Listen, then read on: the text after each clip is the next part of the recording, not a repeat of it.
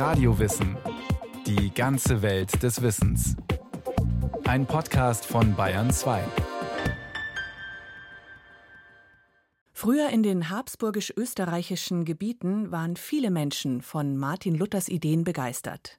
Doch die katholische Landesherrschaft hat den neuen Glauben bald bekämpft. Als Geheimprotestanten haben die bedrängten Gläubigen versucht, mit Mut, Schleue und Beharrlichkeit ihre Überzeugung trotzdem zu leben.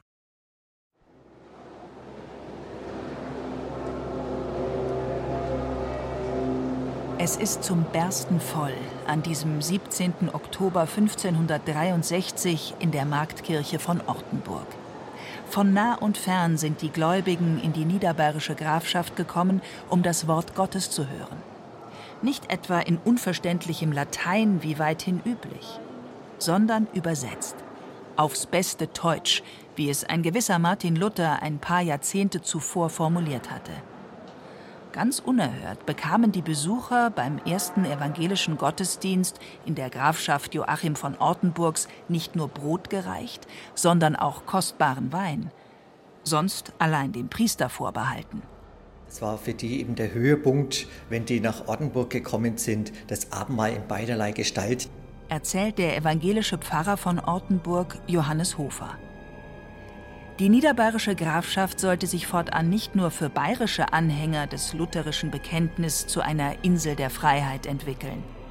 Ortenburg wurde bald auch zu einem Fluchtpunkt für diejenigen, die ihren Glauben in ihrer österreichischen Heimat nur im Verborgenen leben konnten, die sogenannten Geheimprotestanten. Hier war eben die evangelische Enklave eine Quadratmeile groß, wo der lutherische Glaube äh, gelebt werden durfte, gelebt wurde. Das konnten sie eben im Geheimen nicht so erleben. Für die Geheimprotestanten wichtig, dass man eben hierher kommen konnte, um seinen Glauben ohne Angst zu leben, ohne mit der Angst, dass einem die Kinder weggenommen werden, ohne mit der Angst, dass man bestraft wird oder gezwungen wird, seinen Glauben abzuschwören. Denn protestantische Umtriebe wurden vom Herzog und den Bischöfen Bayerns genauso bekämpft wie von der Obrigkeit in den benachbarten habsburgischen Landen. Die Grafschaft Ortenburg etwa ließ der bayerische Herzog Albrecht im Jahr 1564 von seinen Soldaten abriegeln, die Priester und alle nicht einheimischen Gottesdienstbesucher verhaften. Doch auf lange Sicht war dem Engagement des Ortenburger Grafen Joachim für die lutherische Form der Religionsausübung kaum beizukommen. Denn Ortenburg war reichsunmittelbar. Das heißt, der evangelische Graf unterstand gar nicht dem bayerischen Herzog. Allein dem Kaiser war er Rechenschaft schuldig. Für ihn galt Reichsrecht. Im nahen Österreich reagierten die habsburgischen Herrscher mit Verzögerung auf die ketzerischen Unsitten schlugen dann aber umso härter zu. Zunächst war man auf die protestantisch gewordenen Untertanen noch angewiesen, zur Abwehr einer befürchteten Invasion der Türken. Doch dann wendete sich das Blatt. Der von Jesuiten erzogene und von den Wittelsbachern beeinflusste Herrscher von Innerösterreich, Ferdinand II., setzte auf Gewalt, um die Abtrünnigen wieder katholisch zu machen. Bewaffnete Landsknechte strömten von Graz aus in die steirischen Täler, in die Schluchten Kärntens und das Herzogtum Krain südlich der Alpen. Seite an Seite mit Jesuiten trieben sie die Bevölkerung zusammen, zwangen sie zur katholischen Messe, zur Kommunion und zur Beichte. Mit Feuer und Schwert wüteten die Söldner etwa im steirischen Enstal. Dort ging 1599 die evangelische Kirche von Neuhaus in Flammen auf eine Nacht- und Nebelaktion. Mit Pech und so weiter kann man das durchaus anzünden, dann brennt alles. Es war, ist ja trocken, das ist ja im Oktober passiert. Und wenn es dann niedergebrannt ist, dann bringe ich noch ein Pulverfass rein, und zwar beim Turm. Auf der Ostseite war ein großes Loch, da haben sie wahrscheinlich den Turm gesprengt. Und dann ist er dann noch hier an dieser Stelle ein Galgen errichtet worden, der wurde zwar nie benutzt, aber sozusagen als Mahnung, na wehe, ihr werdet wieder abtrünnig, dann kann es euch passieren, dass ihr aufgehängt werdet. Schildert der Kurator der evangelischen Kirchenruine Wolfgang Carlsson die dramatische Nacht im Herbst 1599. Doch woher kam dieser Furor der katholischen Herrscher, die alles Protestantische mit Stumpf und Stiel ausrotten wollten? Zum einen glaubte die kirchliche wie die weltliche Obrigkeit wohl tatsächlich an die Rechtgläubigkeit allein des katholischen Glaubens und war bereit, diese bei ihren Untertanen mit allen Mitteln durchzusetzen. Zum anderen barg die neue protestantische Lehre tatsächlich aufrührerisches Potenzial, das den Obrigkeiten gefährlich werden konnte. Ein Christenmensch ist ein freier Herr über alle Dinge und niemandem untertan heißt es in Martin Luthers Schrift von der Freiheit eines Christenmenschen aus dem Jahr 1520. Luthers Botschaft konnte sich nach Erfindung des Buchdrucks in Windeseile verbreiten. Händler und Handwerksgesellen brachten lutherische Schriften auch ins Enstal. Und reisende Bergleute, aber auch Köhler, waren Berufsgruppen, die sich dem geltenden Denken in den engen Kategorien der ständischen Ordnung gut entziehen konnten. Das war das Reformatorische eben auch eigenständig zu denken und auch Verantwortung zu haben. Also nicht nur alles abzuschieben, sondern selber verantwortlich auch zu handeln. Und gerade die Leute in den Bergregionen, die ja hier das Holz geliefert haben für die Eisenverhüttung, und das waren sehr anstrengende Berufe und oft sehr einschichtig. Und ja, und damit waren die halt mehr oder weniger wirklich selbstständig. In Schladming führten die Bergleute gar einen Aufstand der Bauern an, der allerdings vom Salzburger Fürstbischof blutig niedergeschlagen wurde. Längst waren es nicht mehr nur Bauern, die das neue Bekenntnis nutzten, sich in Opposition gegen die ausbeuterischen Grundherren zu setzen. Auch bei Handwerkern, bei Bürgern und bei Adeligen fiel die Lehre Luthers auf fruchtbaren Boden in der Reformationszeit oder in der Erweckungszeit, wenn man so will, kam mal das Bewusstsein, ja, ich habe aber eigentlich genauso Rechte wie der Landesherr. Ich bin genauso ein Mensch. Ab Mitte des 16. Jahrhunderts waren weite Teile des heutigen Österreichs, wie auch die Steiermark, evangelisch. Wolfgang Carlsson.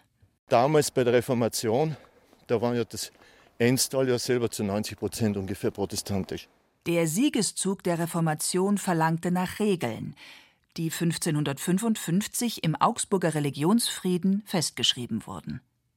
Der katholische Kaiser und Fürst der habsburgischen Erblande schloss einen Vertrag mit den verfeindeten protestantischen Fürsten, Grafen und Städten. Jeder Landesherr sollte künftig selbst darüber verfügen, welche Konfession in seinem Herrschaftsbereich gelten sollte.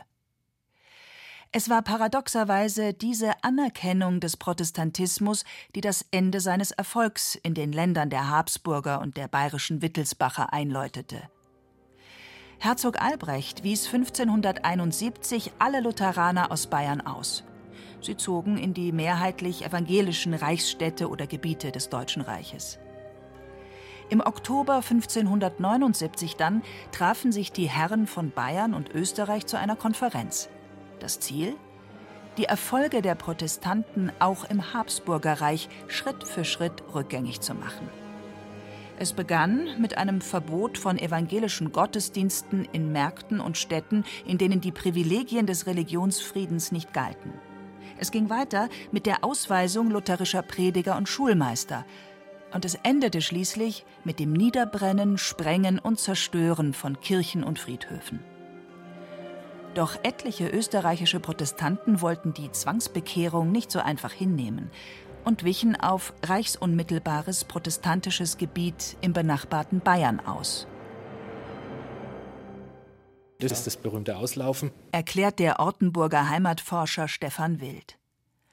Und so machten sich zahlreiche Anhänger der Lehre Luthers von Österreich aus auf den Weg nach Ortenburg, um dort am evangelischen Gottesdienst teilzunehmen. Und um das zu verhindern, hat es Reiterpatrouillen um Ortenburg herumgegeben. Man hat versucht, alles, die, die halt nicht über die Straßenwege, sondern über die Wälder, über die Wiesen nach Ortenburg kamen, um sich der habhaft zu werden. Um den Klerus und die katholische Obrigkeit zu täuschen, gingen die im Geheimen agierenden Protestanten, auch Kryptoprotestanten genannt, durchaus fantasievoll vor.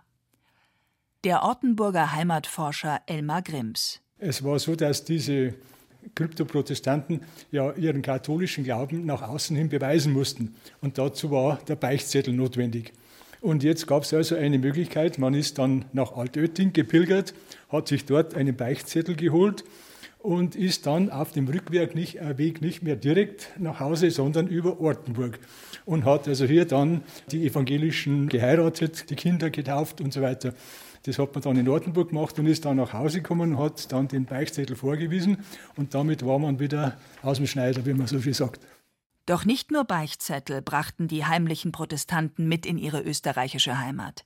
Sie schmuggelten auch Druckwerke wie den Ortenburger Ratschlag gen Süden.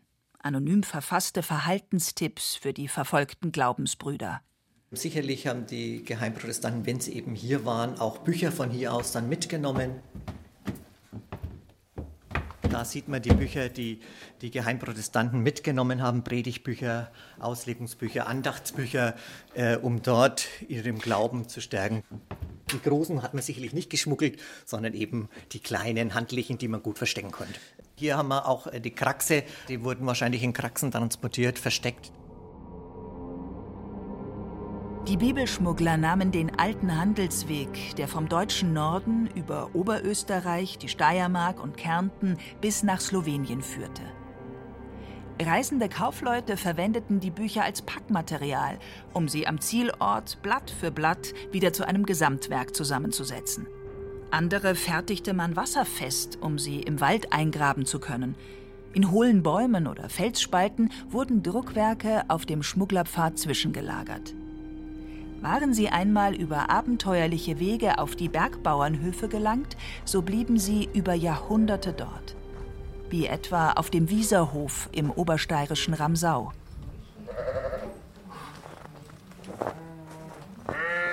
Wer den abgelegenen Bauernhof besucht, der sich unter dem mächtigen Dachsteinmassiv duckt, der glaubt sie sofort die Geschichten von verschwiegenen Freiluftgottesdiensten oben in den markanten Felsformationen des Predigtstuhls, von der über den Berg geschmuggelten Bibel des Wieserhofs. Gedruckt zu Wittenberg durch Hans Luft 1536. Die wohl älteste erhaltene Lutherbibel Österreichs ist heute von unschätzbarem Wert. Seinerzeit wurde sie, so sagt es die Legende, mit Vogelbeerschnaps bezahlt. Das schwarz eingebundene Buch wurde über mehr als 20 Generationen von Vater zu Sohn, von Hoferbe zu Hoferben weitergegeben, erzählt Steffi Wieser. Unsere war in Stall unter einer Besenkur, dass niemand sich hintraut hat. Verbotene Bücher im Stall, hinter der bösesten Kuh. Das war ein durchaus beliebtes Versteck. Hervorgeholt wurden sie nur zu Hausandachten, zu denen sich die Protestanten mit geheimen Zeichen, etwa einem bestimmten Geläute, verständigten. Dass sich gerade das Bergdorf Ramsau mit seinen speziellen geografischen Gegebenheiten zu einem Zentrum des Geheimprotestantismus entwickeln konnte, ist für den Geschichtsprofessor Alexander Schunker kein Zufall abgeschiedene Höfe, wo man sich dann im Winter möglicherweise mit einem Gebetbuch, dem Habermann beispielsweise, ist ein berühmtes äh, lutherisches Gebetbuch, erbaut hat. Und oftmals gab es ja nicht viele Bücher in solchen Familien. Das heißt, Bücher wurden dort auch zu Statussymbolen ohne Pfarrer, der das hätte auslegen können. Man macht sich so ein bisschen sein eigenes Luthertum, man versucht die Rolle der Kirche irgendwie zu übernehmen, aber es wird natürlich bei bestimmten Riten oder bei bestimmten Sakramenten schwierig, wenn Sie keinen Pfarrer haben, der Ihnen das Abendmahl geben kann. Zu den Berghöfen, vor denen sich selbst im April noch manchmal der Schnee türmt, kamen die katholischen Glaubenswächter schwer hinauf. Zusätzlich zu raffinierten Verstecken bedienten sich die Geheimprotestanten simpler Tricks, um die Religionskommissäre zu täuschen. Sie entfernten einfach das Titelblatt der Bibel. Oft konnten die katholischen Religionswächter nicht lesen und erkannten nur den Schriftzug Martin Luther auf der ersten Seite. Wurden die Ketzer dennoch erwischt, so riskierten sie, Haus und Hof zu verlieren. Zunächst aber nahm man die Abtrünnigen erst einmal ins Gebet, sagt der steirische Historiker Wolfgang Otte, der eine Ausstellung zum Geheimprotestantismus konzipiert hat. Da wurde so ein Konversationshaus eingerichtet, um in Form eines Internats, aber es war im Prinzip ein Gefängnis, wo die Leute dann einmal für ein paar Wochen hingesteckt wurden und ständig von Missionaren sozusagen versucht wurde, diese wieder auf den rechten Weg zurückzubringen. Und dann war am Abschluss dieses Aufenthalts die Möglichkeit, dass man den protestantischen Glauben abschwor und das römisch-katholische Glaubensbekenntnis abgelegt hat. Dann war man sozusagen geläutert und durfte wieder auf die Höfe oder in die Familien zurück. Die Glaubenskommissionen, zusammengesetzt aus Geistlichen und Soldaten, spielten auf der gesamten Klaviatur der Bekehrung. Der katholische Klerus vor Ort, dem mit den abtrünnigen Gläubigen auch eine gehörige Menge Abgabenzahler verloren ging, setzte auf eine härtere Gangart als die habsburgischen Herrscher. Mit besonders unbelehrbaren Ketzern statuierte man im Enztal ein Exempel. 80 Geheimprotestanten wurden aus ihren Häusern gezerrt und gezwungen, sich auf den Weg Richtung Ungarn zu machen. Vor dem Abmarsch nahm ihnen ein Offizier die Kinder weg eine durchaus übliche Praxis bei der Vertreibung der österreichischen Evangelischen, sagt Alexander Schunka. Man hat Leute ausgewiesen und hat ihre Kinder behalten. Kinder lassen sich am leichtesten indoktrinieren. Und wenn ein Kind äh, noch nicht religionsmündig ist, dann kann man so ein Kind natürlich noch prägen, wenn man es in eine andere Familie gibt und äh, es dort gut katholisch erziehen lässt. Das aggressive Vorgehen der katholischen Religionswächter vor Ort, die Einkerkerung oder Ausweisung, waren indes die letzten Mittel, zu denen die habsburgischen Auftraggeber griffen. Man fürchtete den Verlust steuerzahlender Untertanen, denn eigentlich brauchte man die Bauern, die Bergleute und die Stahlarbeiter. Der Salzabbau und die Eisenindustrie der Region waren eine wirtschaftliche Basis der Herrschaft. Die Vertreibung der Geheimprotestanten war daher oft nur das letzte Mittel, zu dem die Herrschenden griffen, wenn sich strategische Vorteile boten. In Salzburg wurden die Protestanten erst im 18. Jahrhundert zu Schachfiguren auf dem Spielbrett der Mächtigen. So wollte der Salzburger Fürstbischof Firmian seine ketzerischen Lutheraner, die selbstbewusst die Anerkennung oder eine organisierte Auswanderung verlangten, so schnell wie möglich loswerden. Andere europäische Machthaber, wie der Preußenkönig Friedrich Wilhelm, suchten dagegen händeringend nach Siedlern. Der Osten Preußens war nach einer Pestwelle nahezu entvölkert. 1732 sprach Friedrich Wilhelm ein Einladungspatent an seine evangelischen Glaubensverwandten im Erzstift Salzburg aus. Und der König ließ seine Untertanen vor Ort mit militärischen Ehren abholen. Der clevere Schachzug war, die Salzburger beim Verlassen oder kurz nach Verlassen des Erzstifts alle zu naturalisieren, das heißt zu brandenburg-preußischen Untertanen zu machen. Damit waren sie bei ihren Zügen durch das Reich geschützt. Ähm, sonst hätte das gerade in katholischen Territorien ähm, größere Schwierigkeiten ähm, geben können. Allein aus Salzburg zogen rund 20.000 Glaubensflüchtlinge in den Norden. Per Pferdewagen und zu Fuß, mit Zwischenstationen in Reichsstädten wie Augsburg oder Nürnberg. Etliche der insgesamt wohl über 100.000 aus Österreich vertriebenen Protestanten gingen auch in die vom Dreißigjährigen Krieg entvölkerten Gebiete Schwabens oder Frankens. Manche siedelten sich auch entlang der durchaus beschwerlichen Routen an. So wurde etwa Regensburg für Evangelische aus Salzburg zur zweiten Heimat, wie es Ortenburg für Geheimprotestanten aus der Steiermark wurde. Auch aus dem Enztal gab es Evangelische, die hierher kamen. Man weiß zum Beispiel, dass es auch höhere wie sagen, Schichten gab, die nach Ortenburg kamen. Wir haben aus der gräflichen Bibliothek ein Kochbuch. Äh, in diesem Kochbuch wissen wir, dass es aus, dem Steirisch, aus der Steiermark kam. Und aus dem äh, Gründen können wir auch sagen, es ist sicherlich über diesen Weg hierher gekommen. Kulinarische Spuren in Ortenburg hinterließen aber vor allem Geheimprotestanten, die aus dem noch näher liegenden Oberösterreich vertrieben wurden. Angeblich waren sie es, die großzügig Streuobstwiesen anlegten und Ortenburg zu einem Zentrum der Mostzubereitung machten. Die ganzen Obstbäume, die steirischen da, die sind da von Österreich aufgekommen. Wir sind Österreicher. Wir sind evangelisch, ja. Herum ist vorwiegend früher alles evangelisch gewesen. Erzählt die Mostbäuerin Frieda Obermeier. Von der Obstwiese der Obermeiers in Hinterheinberg hat man das Schloss von Ortenburg direkt im Blick. Es war der Ortenburger Graf, der ihre aus Österreich vertriebenen Vorfahren hier ansiedelte, sagt der Heimatforscher Stefan Wild. Hier Heinberg und Vorderheimberg, die beiden Orte, waren früher ein äh, Waldgebiet, das der Graf äh, den Glaubensflüchtlingen zur Verfügung gestellt hat. Die haben alles hier roden dürfen, haben sich hier niederlassen dürfen und so sind halt, ist, wie soll ich sagen, eine Art Straßendorf ist da eigentlich entstanden. Die Nachfahren der protestantischen Glaubensflüchtlinge pflegten und pflegen die Verbindungen in die frühere Heimat. Diese Verbindungen sind auch nach Erlass des sogenannten Toleranzpatents nicht abgerissen, das den Protestanten Österreichs ab 1781 ermöglichte, ihre Religion wieder offen auszuüben. Mittlerweile führt auch ein Pilgerweg von Ortenburg aus durch Österreich bis nach Slowenien – genau entlang der Route, auf der früher einerseits Bibeln geschmuggelt wurden, andererseits die Geheimprotestanten pilgerten, um das Wort Gottes zu hören. Seit 2008 macht dieser Weg des Buches die Geschichte des Geheimprotestantismus erleb- und erfahrbar.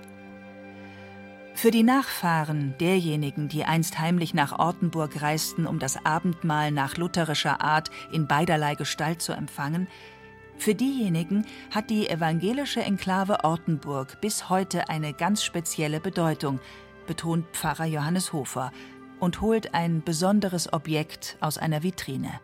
Das ist der Kelch, den Graf Joachim der Gemeinde in Ortenburg gegeben hat aus 1573. Und das ist der Kelch, der auch bei Gottesdiensten, bei Abendmahlsgottesdiensten heute noch verwendet wird. Und das ist immer was ganz Besonderes, wenn Leute aus Oberösterreich im Gottesdienst sind und wissen, das ist der Kelch, aus dem unsere Vorfahren, die Geheimprotestanten, auch schon das Abendmahl empfangen haben.